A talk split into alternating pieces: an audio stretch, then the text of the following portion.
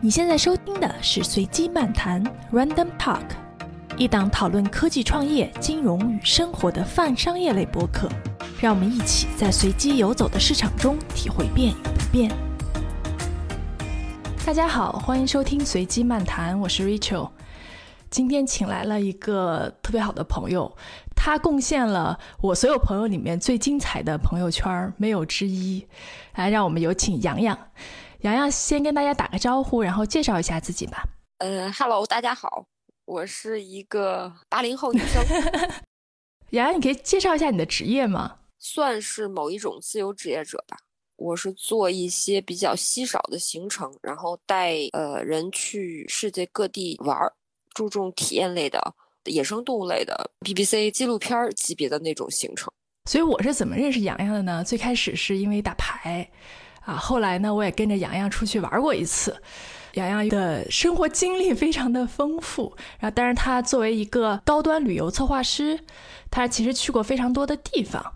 我们今天就可以聊一聊他过往的这些经历。那我们先从最早开始哈，你什么时候开始对旅行感兴趣的？对旅行感兴趣应该是从上大学吧。我大学是在瑞典读的。因为在欧洲比较方便嘛，小学生就会背着包自己到处走。一开始我就是一个人，那时候也很穷嘛，就在整个欧洲到处转悠。然后我曾经最厉害的一次是我规划那种学生时期的穷游，大概一共二十多天，我抢到了五张一欧元的机票。然后还有学生证买的火车票打折的那种，就意大利国铁十欧元一张的那种。我旅行了二十多天，然后花掉了九百块欧元，一共花掉了九百多块欧元，超级节约啊！去了好多国家。那是哪一年啊？十九岁的样子吧，差不多啊。哇，那当时好年轻哎。那后来什么时候开始想把旅行作为一个自己的职业呢？或者是做一个终身想去做的事情？其实毕业以后，我在做的事情也是和旅游相关的。后来呢，因为各种原因吧，我决定辞职。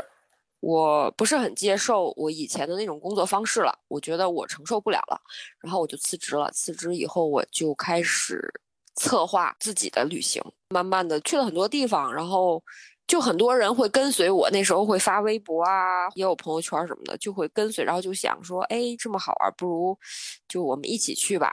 然后。慢慢慢慢的就开始带别人玩了，哎，那你一开始自己策划去不同地方玩的时候，你有什么标准吗？或者说你有没有什么目标？你要环游世界还是打卡七大洲？就是当时有没有一个这样的目标啊？没有，真的没有。在生活中会收集各种各样的信息，关于旅行的信息，然后。我觉得某一个目的地或者某一个现象或者是什么引起我足够的注意了，我就要去完成它。如果把我所有花费的金钱和精力分配到，如果是去打卡的话，那我想我两百多个国家应该早就走遍了。但是我没有，我只是按我的兴趣进行分配。嗯，哎，那你到现在为止一共去过多少个国家？我曾经数过一次，但是原谅我现在记不那么清楚了。我应该已经一百一十个。以内吧，应该一百零五到一百一十个之间的样子。哇，哎，那你旅行最密集的时候，你一年大概有多少天在路上啊？要十个月，至少十个月。十个月在路上。嗯嗯嗯，在北京就是在中国，可能只是做短暂的转机停留、更换装备啊这种的。啊，哎，会累吗？如果你习惯某一种生活的话，嗯，就不会感觉到特殊的疲劳啊。嗯哼，正常的会觉得啊，可能这几天累一下，但不会觉得这种生活状态整体很累，不会的。那每年大概在旅行方面要花多少钱呢？一开始可能去的地方比较便宜，是吧？对，上学的时候是就是会去的比较节约。刚才讲说九百欧元的那种，就是我去西班牙、葡萄牙住的那些学生旅社，五块钱一晚欧元，然后都不带被子的。睡觉盖被子，我需要单租花五欧元再租一个被子，所以我只盖衣服睡，把衣服都拿出来盖上睡。那时候因为学生时期在国外要打工，所以就用积蓄嘛，就比较节约。后来随着玩的地方越来越多，接触的东西越来越多，就玩的比较贵了。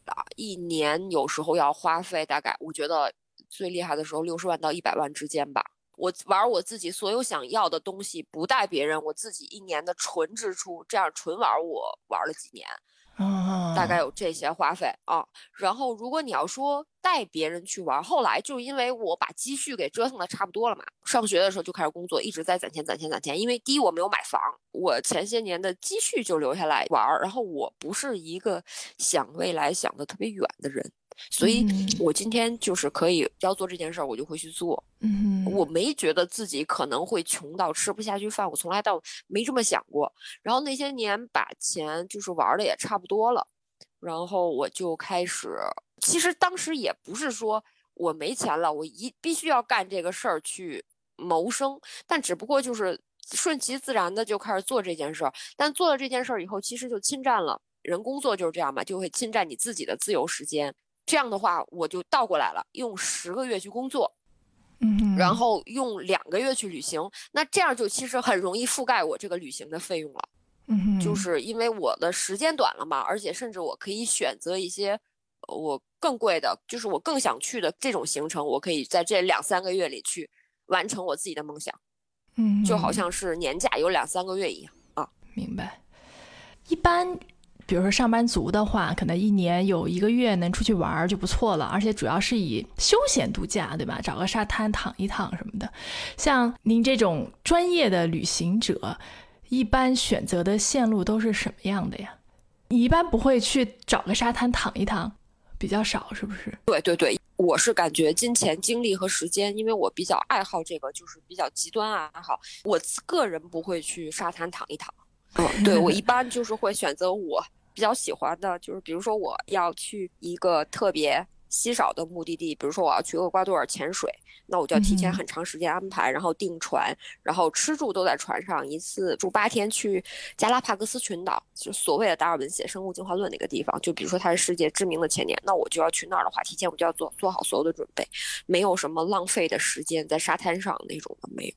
嗯，有哪些作为一个专业旅行者必备的技能呢？我想想，我觉得首先是语言和你去愿意跟别人沟通的意愿和能力。嗯，就是因为我到南美也不会说西班牙语，也只能去靠动作，或者是有的地方网不好，你想查网上字典也没戏，所以只能靠比划什么去跟别人沟通，甚至就去交流、去聊天那种的嘛。我觉得还就一个是时间长了以后，就会培养出自己一套的旅行系统。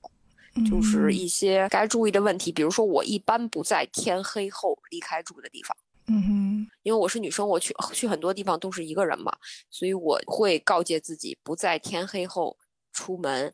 呃，即使出门要一定要出门，也会告诉一个熟人我要去的地方和大概要回来的时间。就比如说在国内的人之类的，我要交代一下。然后就是不在旅途中随便结伴儿，这我觉得这是一些你独自出门的能力，就是这是一方面。所以你刚刚说到说，就是独自出门需要注意的一些事情。那你在这个旅途中有遇到过什么危险吗？我觉得特别危险的没有，但你说什么是危险呢？就是我曾经爬过呃两个火山，其中一个在埃塞俄比亚叫 Ertale。呃，这个火山因为在路上常会有那个埃塞俄比亚，好像就是那种叛军啊，或者是叫游击队出没吧，所以我们登这个火山都是拿枪的那种，类似于雇佣吧这种的保护。其实历史上是出现过这种游客被劫持、勒索啊什么之类的这种事情的，但是我没有碰上。然后第二次是在刚果金爬全世界最大的熔岩湖尼拉贡果火山的那个维隆加。那也是因为经常会有刚果金那边就有点穷嘛，就会有游击队什么的，也是必须得带枪的人跟着。这个火山今年喷发了，就是如果你去关注新闻的话，就是造成了刚果金好多人跑啊，然后就流离失所啊什么之类的。这个也是一个隐患吧，就是你说如果它是不是个危险？因为它是那种活火山，嗯。我去的很爬的火山很多都是活火山，就是带可以看到岩浆、熔岩湖的，我会比较感兴趣。然后还有一次在埃塞俄比亚，其实你说埃塞俄比亚这个国家，你让我说它安全吗？其实我觉得它很安全。嗯，但是你让我这么聊起来，好像感觉它不是。其实不是，它是，呃，他人都还挺好的。埃塞俄比亚特别穷，它为什么穷？不是因为它穷山恶水，是因为它的土壤特别的肥沃，气候特别的好，种啥长啥。所以这老百姓生活在村里，就是哪怕是很多人在没有路的地方，他都可以自给自足，他就没有那么多的上进心。他们会把家门口布置成一片一片的那种梯田，然后在自己家的梯田里，一个梯田可以种十几种甚至几十种农作物，包括咖啡之类的。埃塞俄比亚咖啡不是特别有名吗？是说它不是很危险，就是因为它人人都比较安居乐业，但这个国家比较穷。然后我去埃塞俄比亚，在首都啊迪萨巴巴住过一个酒店，当时订了一个，当时我订了一个，还真是一个酒店，五十美金一晚上。天黑之前我回到酒店了，我关上酒店的门，但是我没有锁那个铁链子，然后我就开着走廊的灯，那个走廊正对着我的床，我就睡了。然后大概到凌晨三点钟的时候吧，我突然觉得不对，我不知道为什么，我睁开了我的眼睛，就在我床边站着一个大概两米多高的。黑人就是一个 巨型的、巨型的像那个泰坦一样的黑影。然后我记得当时我发现他的时候，我是躺着的，但是下一秒我已经坐起来了。我不知道我自己怎么完成的这个一秒钟从床上弹起来的动作。然后我就开始，本来以为自己挺坚强，就是会特别的冷静，但是下一秒钟我就发现我的被子已经在嘴里了，咬住了被子，然后一直在。当时的英语变得超级流畅，就是问你是谁，你为什么在这儿，你在这儿干什么，然后就就开始哭，一边哭一边叫，就是英语变得像母语一样。然后那个黑影当时就开始逐渐的后退，他也被吓着了，一直就 是，对对对，我们俩基本上都是嗯对。然后他慢慢的退到门口，他也没关门，他就出去走了，你知道吧？然后把我给。吓得我当时就在屋里爆哭，我也不敢去关门，我也不敢从床上离开，然后我就拿起手机。那个时候埃塞俄比亚，咱们中国移动应该还没有和埃塞俄比亚有什么就是联网。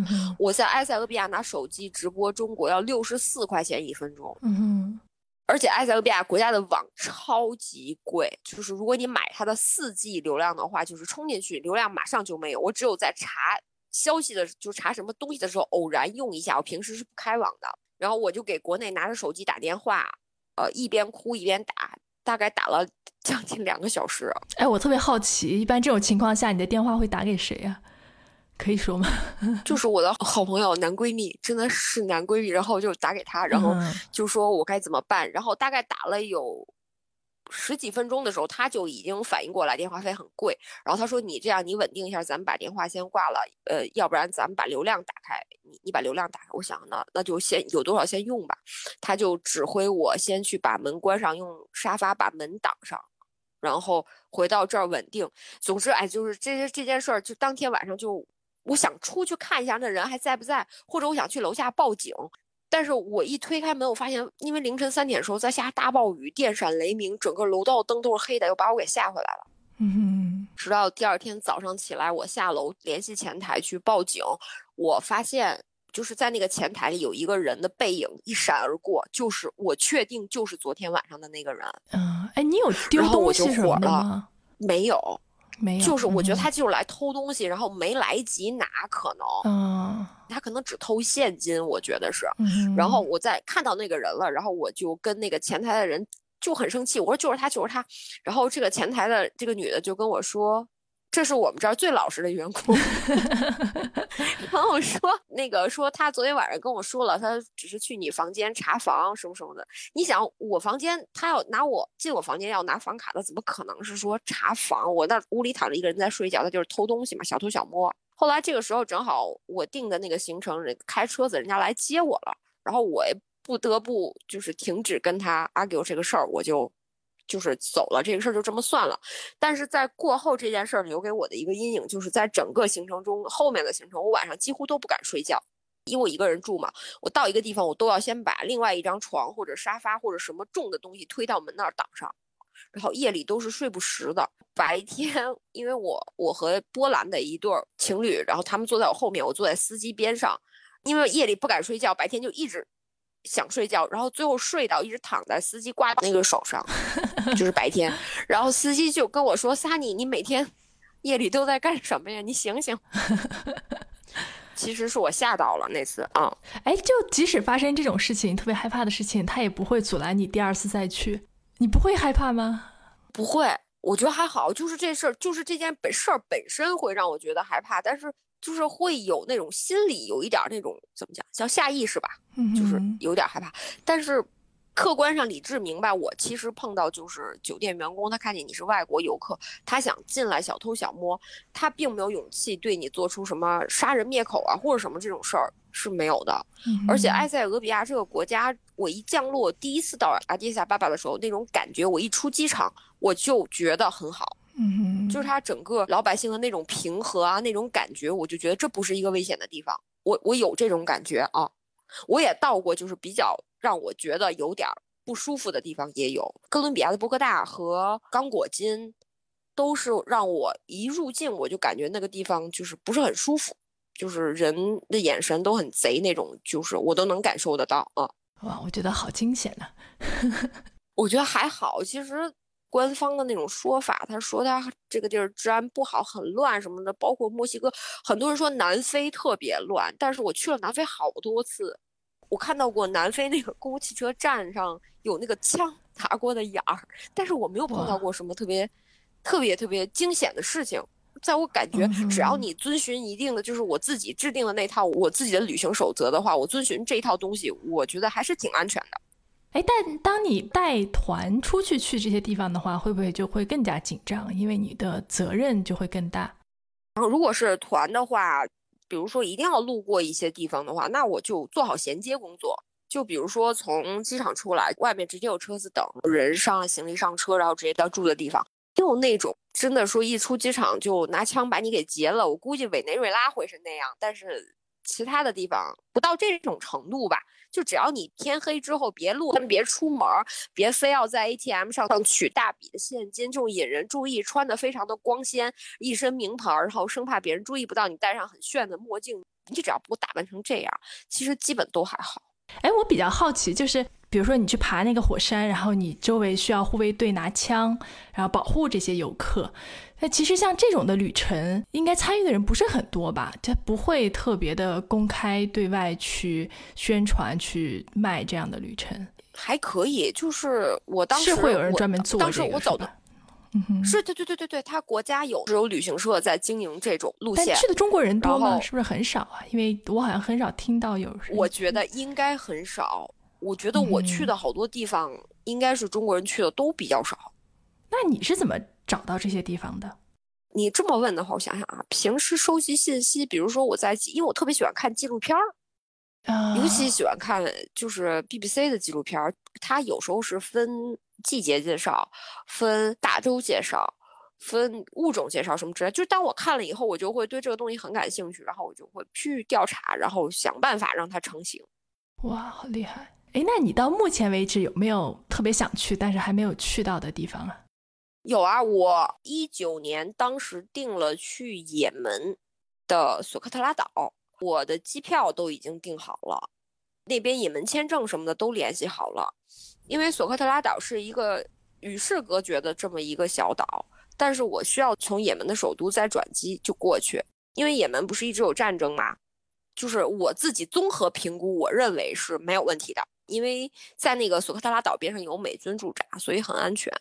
那岛上基本上是只有一一个旅店可能有电，然后其他地方就没电没水。你要住在岛里面，每天就是用海水或者是岛上可能不知道有没有淡水冲洗一下，就一周的时间你可能只能洗。一开始进去的时候洗一个澡，出来的时候洗一个澡，剩下的时间你可能就全部都野生的。然后我准备了大概。因为我喜欢照相嘛，我就带了我相机的电池，我带了八到十块当时，然后就各种装备我都准备好了，钱我都花了，挺贵的。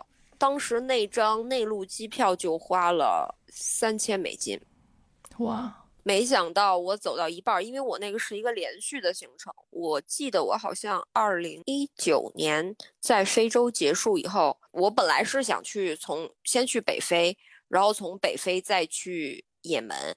然后从也门一路往北，然后到荷兰，到加拿大，然后再到黄刀，再到北极去走另外一个行程。咱们先说这个，结果在非洲的时候就听说也门那边好像又有异动了，就是说在哪儿又有点小战争之类的。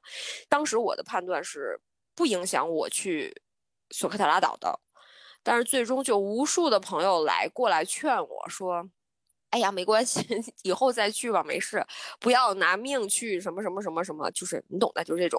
然后最终我就咬牙给他取消了，然后取消以后，其他的钱是回来了，但是机票这三千多美金是就基本上打水漂了。而且不仅这钱打水漂了，我之前就是北非的行程，就因为也门去不了，北非的那两个国家加也门嘛，最后就都给取消了，反正损损失挺大的。但是我还是挺后悔的。其实没有到那个不能去的程度，是可以的，没问题的。之之后有机会，你还是打打算再去一次？对对对对对对，我特别后悔。我就觉得，你看疫情来了，然后我的好多梦想就突然一下就完全被搁置了，然后人就被放空了。我就不知道以后会怎么样。如果当时其实去了，也就去了。就是如果真的，比如说我的飞机在天上就被炮弹打中了。我当时真的想过这问题，我是不后悔的。我觉得我这一辈子没有什么后悔的事儿。在你的这个朋友圈子里认识的人里面有跟你类似的人吗？就是一样特别痴迷旅游，然后也去过这么多地方，特别这种 hardcore 的这种旅行者，少，非常非常的少。如果你一定要这么说的话，那我觉得这真是太少了。就我有一两个朋友是这样的，但是其实大家。在一起偶尔约伴是重叠的部分，但是我自己可能更偏重一些比较野生的行程，像动物迁徙类的。怎么讲？大家的侧重不一样，因为有的人他的目的是说我一定要这个护照上盖满章，我一定要拿到多少个签证，我一定要去过两百个国家和地区。但是我不是，我可以一个地方为了追求，就是比如说。哥伦比亚，我第一次去的是它两两个大城市看，然后第二次同年第二次我又为了在正确的季节去看它那个彩虹河，因为彩虹河只有在某一个季节，它雨季，因为它那个是石头上长出一种特别特殊的植物，特别的漂亮，像彩虹一样，有粉色、有黄色、有绿色，就是各种斑斓的颜色，全世界只有那里现在有了，就原来有两个地方有，另外一个地方因为老不下雨，所以那个就。再也就没了，只有在那个地方有，它是每年固定的雨季，而且必须要雨过天晴，你才能看到那种美景，而且它是限制人流的，所以我那一年为了去彩虹河，一年飞了哥伦比亚两次，你想真的很远啊，哥伦比亚呀，我是中途在哪儿转完了去美国，然后又从美国飞了，又去飞到哥伦比亚，一年飞两次南美是挺疯狂的一件事儿。还有就是，比如说，我当时特别想看那个红蟹迁徙，就是央视也有播，在哪儿啊？在澳大利亚的圣诞岛。其实圣诞岛离亚洲更近，但是它属于澳大利亚。我分别用了，我看我用了几年的时间，用了，咱们这么说吧，就是从第一次我想动念订机票去这个地方，到最后什么完成功的话，应该是在四年之间，我订机票这种行为之类的做了四次。但是直到最后两次才成功，而且是最后两次是集中在疫情二零一九年的十一月和十二月，等于十一月我去看了迁徙，呃，就是百万的红螃蟹从山顶，因为它那个螃蟹生活在泥土里，它需要湿润的土壤给它水分，然后但是它到了迁徙的季节以后，就是公螃蟹会先从山上。一路走走走走走，一直走到海边，然后母螃蟹会跟着来，然后它们交配，交配完了，母螃蟹怀孕，然后过一段时间甩子，甩子再过一段时间以后，海里就小螃蟹会从岩石缝或那种近海的珊瑚里，然后就密密麻麻，就像粉色铺天盖地的再回到山上，就是它们的生命的旅程是这样的，因为这个时间是跟潮汐有关的，就是这是一种跟潮汐有关的这种动物现象，它不是说每年固定几月几号。它是在某一个季节、某一个月圆月缺或者潮汐涌动的时候它发生，但它发生完了以后，可能有的时候一个星期，有的时候三天就结束了，有的时候四天就结束了。就是比如说下山这个活动，我那一年二零一九年，我十一月去看的下山，就是去看的那个公公螃公母螃蟹迁徙。再下一个现象就是母螃蟹甩籽儿，在第二个月的满月那三天是最高概率的，然后我又飞回去了。我因为机票真的真的很贵，我又飞回去，因为从澳洲本土往返圣诞岛一张机票就要一万人民币。我一开始不知道，其实还可以从，因为圣诞岛上住了很多印尼的那些老移民之类的，所以他们会从印尼啊什么的包，他们会自己包机。等于我第一次去了那儿，我发现原来还可以从印尼参与当地岛民的包机。第二次我就找到了更便宜的方式，但是我第二次疯狂的，这这都不算前几年我努力就订了票，最后人家那个就我订好了票，然后。那个当地旅游局也告诉我正在迁徙，但就在我去的前一天，然后他告诉我迁徙突然结束了，就这种事儿就不算啊。最后，二零一九年的十二月，我圣诞节是在那儿过的，特别惨。整个岛上，因为那个岛人特别少，哪儿哪儿全都关门，然后每一家每一户会发一张纸，他告诉你这个岛今天某一个餐厅在某两个小时内开门。然后我也是带了好多方便面去，然后就是在住的地方自己煮方便面。或者偶尔出去，再赶上哪个餐厅开门了一两个小时去吃一顿东西。然后十二月我是去看的那个母螃蟹甩籽儿，就是在那个海边上特别震撼，百万的螃蟹把整个海滩铺满，是在夜里，然后就带着头灯，然后整个水里是浑浊的。然后那个螃蟹甩籽儿特别可爱，它会举起自己两个钳子，然后就一直颤抖，一直颤抖，就是，然后因为。母螃蟹它会算着潮汐，就是要不说大自然特别的神奇，它会算着潮汐，就是走到海边。但有的母螃蟹真的是很累了，因为它们从山上就是怀孕以后，要从那个地方走到海边这一路，因为那个时候雨要看，就是这个所有的行为都跟着雨水。如果那一年的雨水好，它们就能顺利的活着走到海边，它们就需要水分淡水。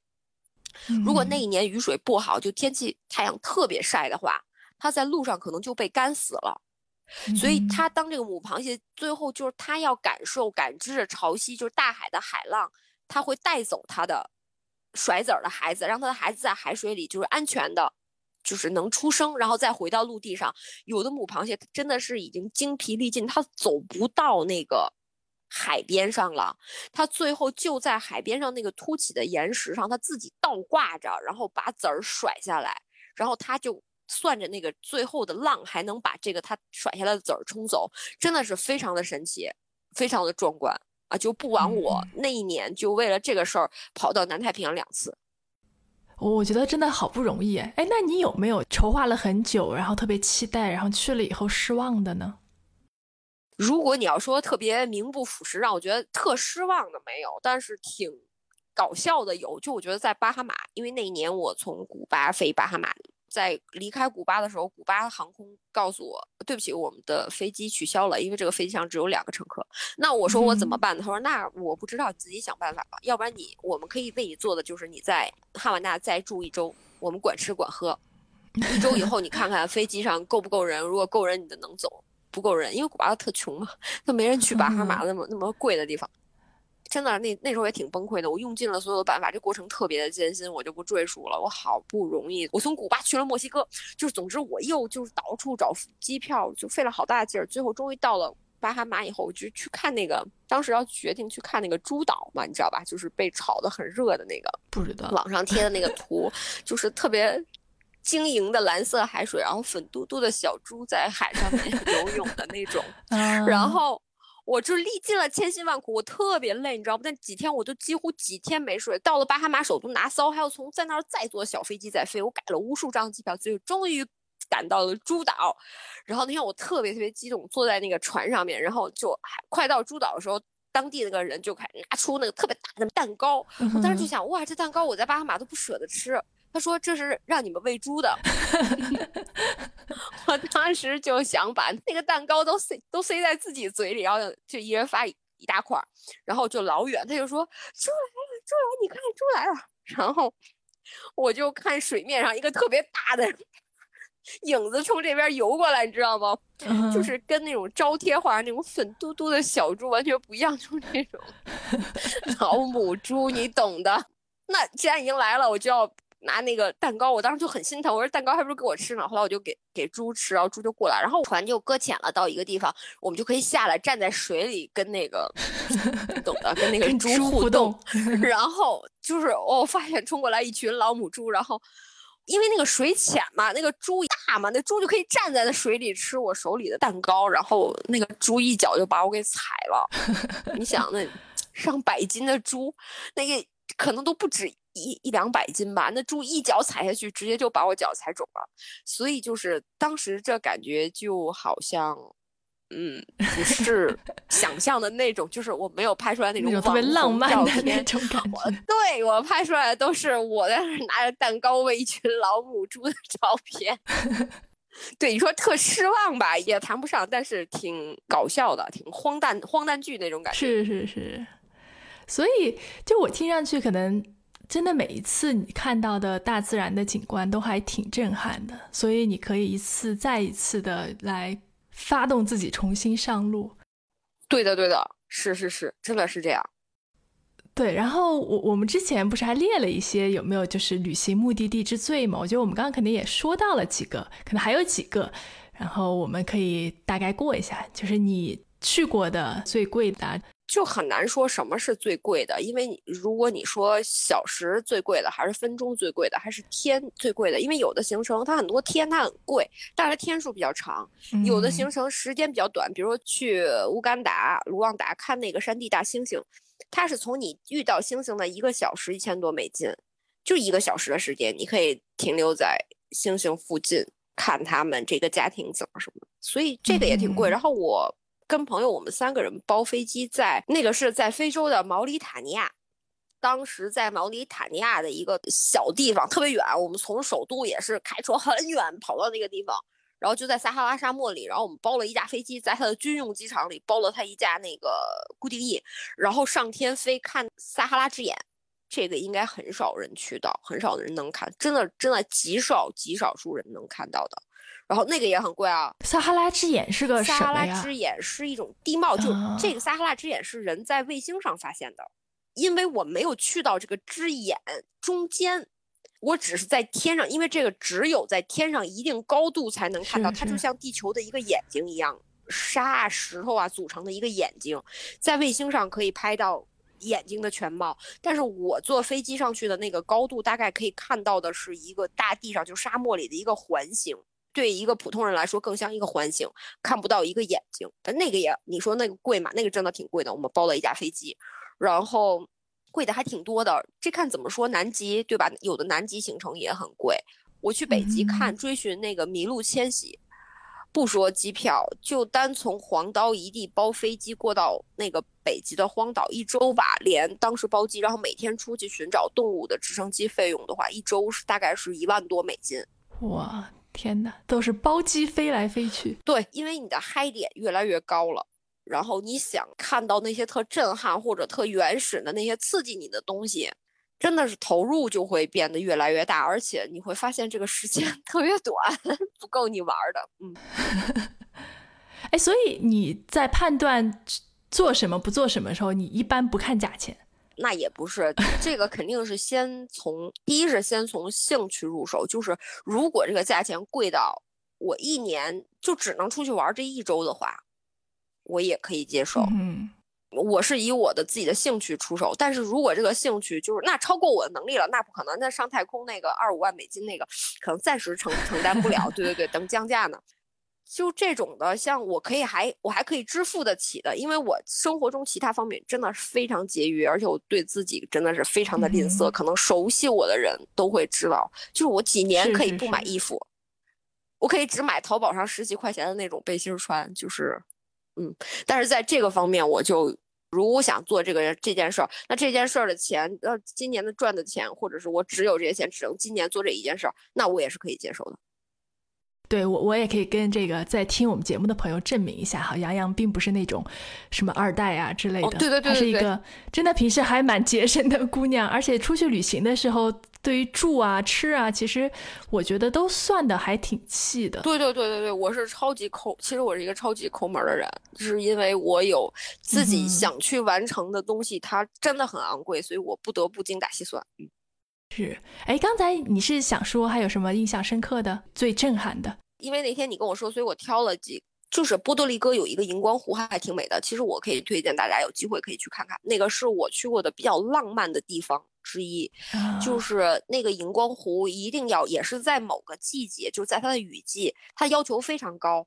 呃，你必须得非常幸运，就是要它在下过雨后，然后。天晴，并且你去的时候一定要看好月相是没有月亮的，最好是全黑的，就是你要避开十五前后的那两周，最好是下完雨天晴，然后还没有月亮，划那种双人舟进去，就是那种 kayak 进去，真的简直就像童话里一样。你的船桨和你的船的身子，所有在水面上划过的地方是金色的光，有的地方是纯金色的那种光，有的地方是天蓝色的那种光，就像梦幻一样。然后你的船桨每一次起来，都会扬起来的水花都是闪光的，像金水一样的那种。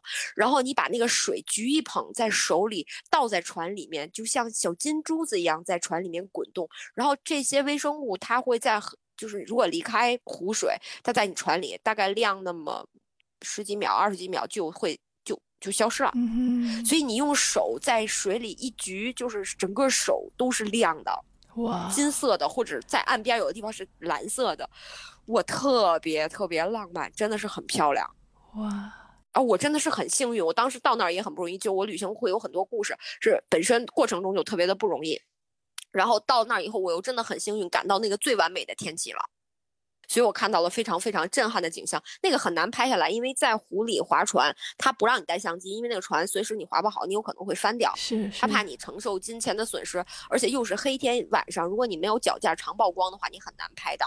嗯，我看网上有照片，它是拍出来是蓝色的，其实不完全是蓝色，还有金色的，特别漂亮。哎呀，听你说这些，就好想出去旅行啊！杨洋什么时候在？营业呀，我得等，这得等什么时候能开放啊，对吧？然后什么时候就营业了？是是。然后我我再说回来啊，我还曾经开过就是道尔顿公路，因为我那年去北极看完那麋鹿的时候，我就去了阿拉斯加，然后我去开了一下道尔顿公路，然后还挺有意思的。我赶上了一次大雪，挺危险的。但是整个的风景，那个整个它是输油管嘛，一路到北冰洋，然后我就是一路开到北冰洋，那一路也是挺惊险的故事。如果有机会你还再来采访我，再给你讲吧，要不不能一次讲太多。然后我想想还有什么哦，秘鲁的那个悬崖酒店也挺有意思。我当时爬秘鲁悬崖酒店的时候，碰上了一场大暴雨，也算是有点危险吧。本来原定三四个小时爬上去。最终我们从下午三点一直爬到晚上十一点，整个人湿到什么程度？就是我所有的衣服都湿透了，然后我的相机和呃镜头，我镜头被泡了，相机被那个向导，因为我们几乎像壁虎一样直贴着那么慢慢的往上往上爬，身上带着安全绳什么之类的，而且还要过滑索才能就是垂直攀登的那种。然后到天全黑了，狂风暴雨，最后到了那个悬崖酒店。那个记忆也挺深刻的，那个酒店挺神的，是整个像一个胶囊一样宣，就是镶在悬崖的外面，就是你可以本来是计划去看星空啊，坐在那个胶囊顶上吃晚餐，就向导给我们背着秘鲁的当地的特色餐，开红酒啊什么之类的那种，最后全都泡汤了。哎，即使遇到这样的天气，也没有说你们要取消行程什么的。真的，我爬到山爬一半了。这雨来了，我咋知道它后边的雨会越下越大，下那么大，就整个能把我所有的装备、所有的羽绒服什么全都泡湿掉？谁没想到啊？哇！所以路上遇到的一切，其实也都是一种体验，对吧？对，就是我觉得旅行带给人最好的感受就是未知，就是不管你怎么详细的规划一切，你多么的有旅行经验，你都会碰到很多未知的事儿和未知的人，你会。怎么讲？我觉得是在旅行的过程中不断的认识你自己吧，就是你对好多事儿的下意识的反应啊，什么之类的，你会嗯认识你自己。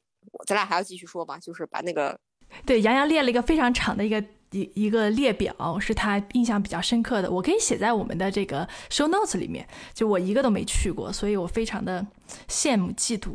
但是并不恨啊，我非常期待杨洋开工以后可以跟着他一块儿去玩儿。然后，但是我还有一些问题啊，就其实刚才呃我们说去了比较有意思的地方，嗯，包括之前你也说说你会潜水，刚才说去那个呃秘鲁会爬岩石，所以那如果想玩的好，是不是也得去学一些技能啊、运动啊之类的？比比如说你刚说的潜水，我知道杨洋其实潜水是非常厉害的。对我潜水超过十年了。我也是怎么讲？潜水这个东西是靠你的经验，也是靠经验堆积起来的。其实很多事儿就不存在天才。嗯哼，你知道我说的意思，就是不是说你刚接触一个什么，你就比别人强特别多，可能强一些有可能，但是很多都是通过后天的努力慢慢的积累的。你你刚才想问我什么来着？要掌握一些技能是吧？对对对，或者是需要之前训练的。看你对什么感兴趣。如果你对想对你想去探索海底世界的话，那你就可以去学潜水啊。你想去体验高空失重或者自由飞翔，那你就去学跳伞啊。你也可以在世界各地去。可以去跳伞，我是体验过几次跳伞，然后还有滑翔翼、滑翔伞，就总之就各种能体验的吧，就是冲瀑布、什么漂流，各种就是划船的那种，需要就是体力的，就各种我能试的，我基本都试过了。哎，他会对体力要求很高吗？我这么说吧，其实通常对体力要求很高的项目，包括我去爬火山、爬呃攀登，就去挪威有一个恶魔之蛇，那个要往返走二十多公里，而且是纯山路，野纯野的，要翻过好几座山，真的挺难走的那条路。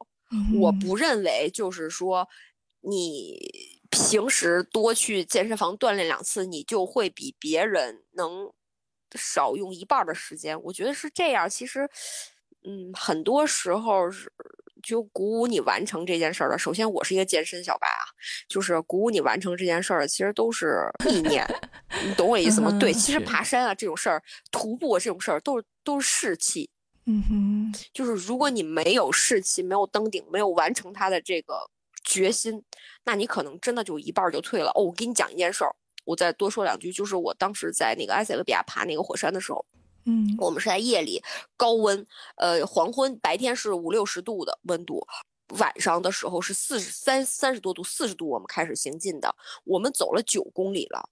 在那个干了没多久的还很脆的岩浆上，就越走越脆，越走越脆，岩浆上走，然后到了最后，我们爬到了第一个大大碗口，就是那个火山是大碗套小碗，中间的熔岩湖是在底下那个小碗里面，走了已经九公里多了，可能都不止。然后最后一公里的时候，就有两个意大利的男的，嗯，就是说死他都不肯再走这最后一公里，他觉得他的体力用尽了。他说我们就远远的看到那个红色就好了，也算是看过了。嗯。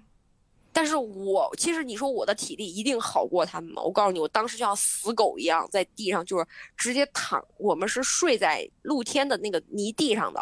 我当时爬到第一个大火山口的时候，我腿有伤的。我我以前出过车祸，我像死狗一样在地上趴了一个小时。整个队伍因为我晚出发了半个小时，但是我我跟他们说，你一定要等我，我一定要去。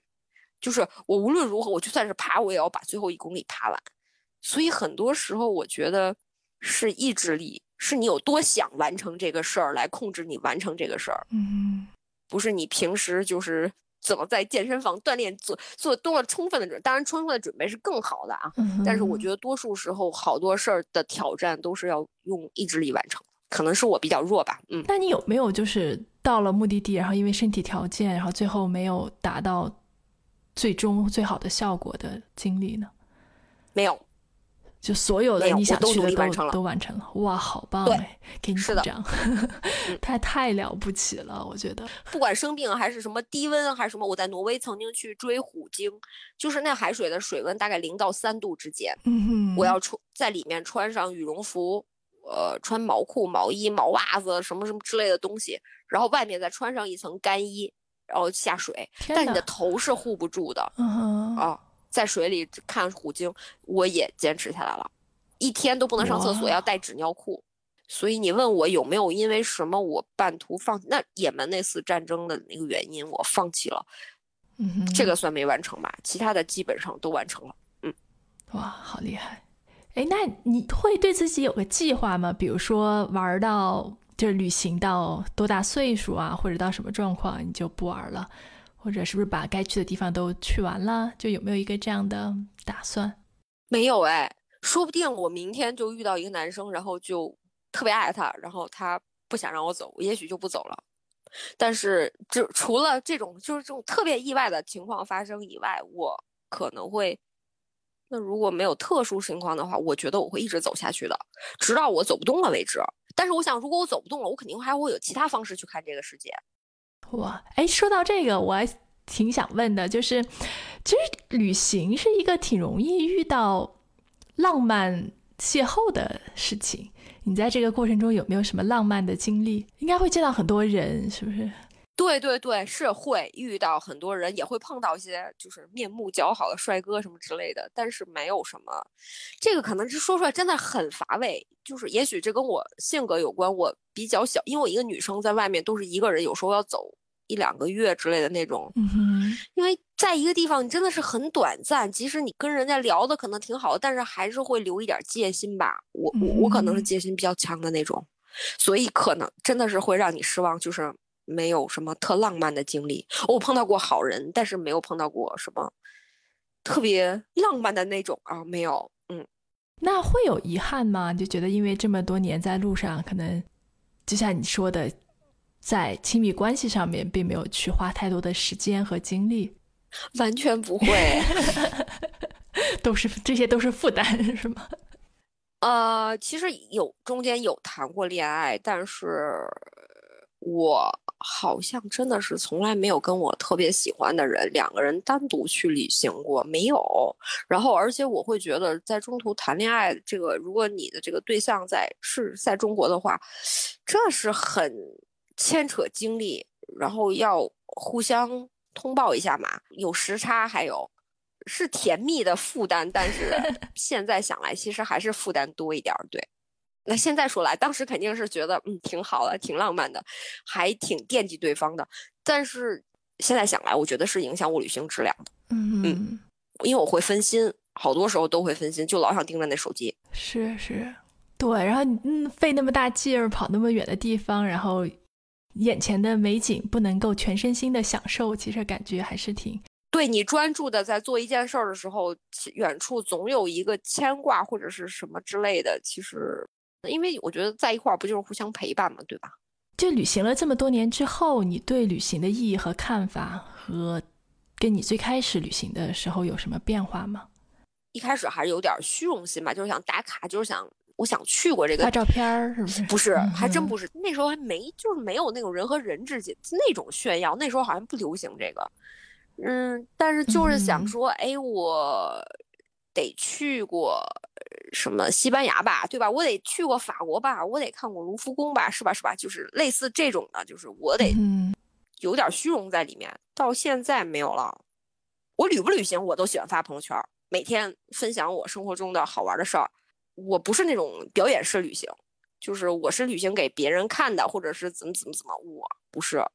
你要说我比较自私吧，就是全都。关注点都在自己这里，就是我想发什么就发什么，或者是我想分享什么就分享什么。但是我整个在旅行过程中，我的出发点什么的跟原来那个已经完全不一样了。我就是想丰富我的人生，可以这么说吧，就是想见到更多的东西，想看到更壮观的场面，特别享受在某一个时刻我会忘掉自己，就觉得太震撼了，太棒了。就是我可能语言比较贫乏，你懂我的意思吧？就是在那一个时刻，你明白，嗯，就是很专注，可以不顾任何事情的沉浸在这个景色或者这个壮观的这个东西里。然后现在嗨点就越来越高，所以就越来越难。嗯，就是疫情期间不能开工，是不是对你来说是一件非常郁闷的事情？不能去旅行，你都忙些什么呢？我疫情期间真的是把我整疯了，我估计所有旅游行业的人都一样的，就是当时面临我们所有东西都定好了，然后我因为我是提前一年做后面一年的安排，我后面行程都安排了一年了，我要把这一年所有的安排都退掉，去哪些能退，哪些不能退，总之我经历了一个非常非常阵痛的这么一个过程。当时因为什么呢？因为我们马上就要走了，我回北京只不过是为了回来换一下装备。重新拿一下行李，呃，带该带的衣服什么之类的，我想就该走了。结果突然出现了这个事儿，我又把我们所有人的机票全都提前了，就为了能离开，我把机票又重新订了一遍。结果没想到，我重新订了一遍的机票、酒店，所有东西都改了以后，还是没走了。我又把重新订的这些再去想办法退掉，然后经历了这样一个过程，然后就比较焦虑。然后你要说后来，就是我。自己面对我自己不能自由的出去了，这个是另外一回事儿。那个是工作上的，这个是那个也挺挺难过的。然后我有一段时间就会麻痹自己，就是每到深夜的时候，我就回去看那个，就在我的那个云端，就会随机的翻我过去的照片，然后我就会沉浸在那个时刻里，或者什么，就夜里就会疯狂的发朋友圈，然后缅怀啊之类的。就，好，现在我连那个阶段都过，就是有点像波浪线似的那种难过和接受现实的那种阶段。我现在连那个阶段都没有了，我现在真的是很平稳的接受这个现实了。哎，希望这个疫情赶紧过去，然后大家又可以重新去旅行，走在路上。是的，我觉得其实是时候，就是人类会思考一下自己，改变一下自己的生活方式，稍微低碳一点，保护一下环境。不然的话，我我真的是觉得可能。以后旅行可能面对的极端天气啊什么之类的可能会更多吧，我也不知道。哎，你有没有想过把你的旅行经历和你看到的这些东西更多的分享给大家？因为其实能有条件、有时间，然后去这些地方的人还是非常少的。但是，就像咱们这聊天儿，对吧？你说了一些很有趣的地方，然后很有趣的经历，然后我听了都会觉得非常的向往。但是我自己也知道，对吧？当然现在是疫情，即使疫情过去了，其实你也没有那么多的时间精力，真的去去到所有的这些地方。但是你去过，你可以更好的把他们展示出来，让更多的人知道。不，我我是说，你有没有这样的想法？我其实我真的就是可能有点懒吧，就是我会觉得这没什么，因为第一，首先我不是一表演型人格的，然后就咱们是朋友，你来问我，我才会去说。然后也有人跟我说什么写书吧，什么画册吧，什么那些的。我自己作为自己，就是说我想做的事儿是给我自己的，你明白我的意思吗？就是我没有。那个冲动想成为一个有名的人，或者被所有人认识，觉得我很了不起。我没有这种想法，我只是在完成我自己人生中的梦想。关键是我还要整理我所有的东西，太多了。我看着我那堆移动硬盘，我都不知道从何下手。嗯，是，听上去是一个巨大的工程。对，没有什么就就是动力。这你说要有团队来跟我一起做这件事儿，我我觉得我可能还好一点。你让我一个人去完成整个这个过程，然后还有文字，还有图片，还有这还有那的，没有什么特大的动力能让我做这事儿。你明白吗？明白。有这时间精力，还不如再出去玩几个地方，是吧？对对对对对，有这时间精力，我还不如再研究一下我下面要看的东西，它可能几月什么什么时间会出现之类的这种。最后还有一个问题，就是如果给大家推荐一个你觉得一生一定要去的三个地方，你会推荐哪里？我们之前说到的也算哈。这个这个发誓不是提前准备的，这是突然冒出来的问题，我要想一下。呃，如果毫不犹豫的话，第一个毫不犹豫的我会说挪威。挪威，我特别喜欢挪威，我去了一百多次挪威，哇，我还是很爱这个地方，太美了，真的。就是无论从渔村彩色木质建筑，还是从壮观的峡湾，还是山，还是人，还是整个这种感觉都特别的好。这是我首推的不用想的国家。如果你让我再推荐两个地方的话，是国家吗？都可以，地方、国家都可以。真的挺难的，因为好地方太多了。那我推肯尼亚，非洲吧。肯尼亚动物迁徙，我觉得特别震撼。而且它难度不高，我觉得普通人都能去啊！我也做这个行程啊。对，这这是我我特别想去的一个行程。而且这个特别适合带孩子去，让孩子看看动物真正生活的场景。就是因为在动物园里的动物都是蔫头耷脑的，就像在水族馆里的鱼，那个眼神都特别绝望一样。这不是他们的生活，你要知道。就是如果有能力，如果有时间的话，我真的建议。和家人一起去非洲看看，会给你一个颠覆你对非洲的印象。非洲真的很好。嗯哼，如果让我再推一个地方的话，比较适合大众去的，我会推南极。哦，我仔细的想了一下，我会推南极，因为首先南极它很舒适，就是你去了，对吧？它并不是很艰，很多人都认为极地是特别艰苦的旅程，其实不是的，是在南极的夏天。然后整个吃住玩都很 OK，老年人都可以接受的运动强度，除了价格上你一定要有有时间，然后还要有一部分的经济支撑这个以外，没有任何缺点，而且看到的东西真的是很震撼的。是是是，我所有去的旅行当中非常震撼和难忘的一个旅行，而且 我我们当时那个船上感觉，可能百分之七十都是五十岁以上的老年人。对，外国人只有老了才有钱。是是是，就还是非常舒适的，条件也非常的好。对，它整个环境非常好。嗯，我觉得这个也是可以推荐，就甚至可以举家出行的，嗯，完全没问题。好吧，今天也差不多了。杨洋还有有没有什么想说但是没跟大家说到的啊？我其实能说的有好多，那 就到这儿吧。今天还有，说不定还有听众强烈的 是是要求我做第二期，对不对？可以 echo，可以返场。对的对的。那好吧，非常感谢杨洋做客我们的节目，非常期待下次可以再来。感谢大家收听本期的随机漫谈，我们下回见，拜拜。那就跟大家再见啦，拜拜。感谢收听随机漫谈，这里公布一个消息，我们决定开通听友群了。在微信搜索 Random Talk 随机漫谈，可以找到我们的公众号，在底部菜单栏点击听友群，或者直接回复加群，就可以获得小助手二维码，加他为好友，他会拉你入群哦。期待和大家一起交流。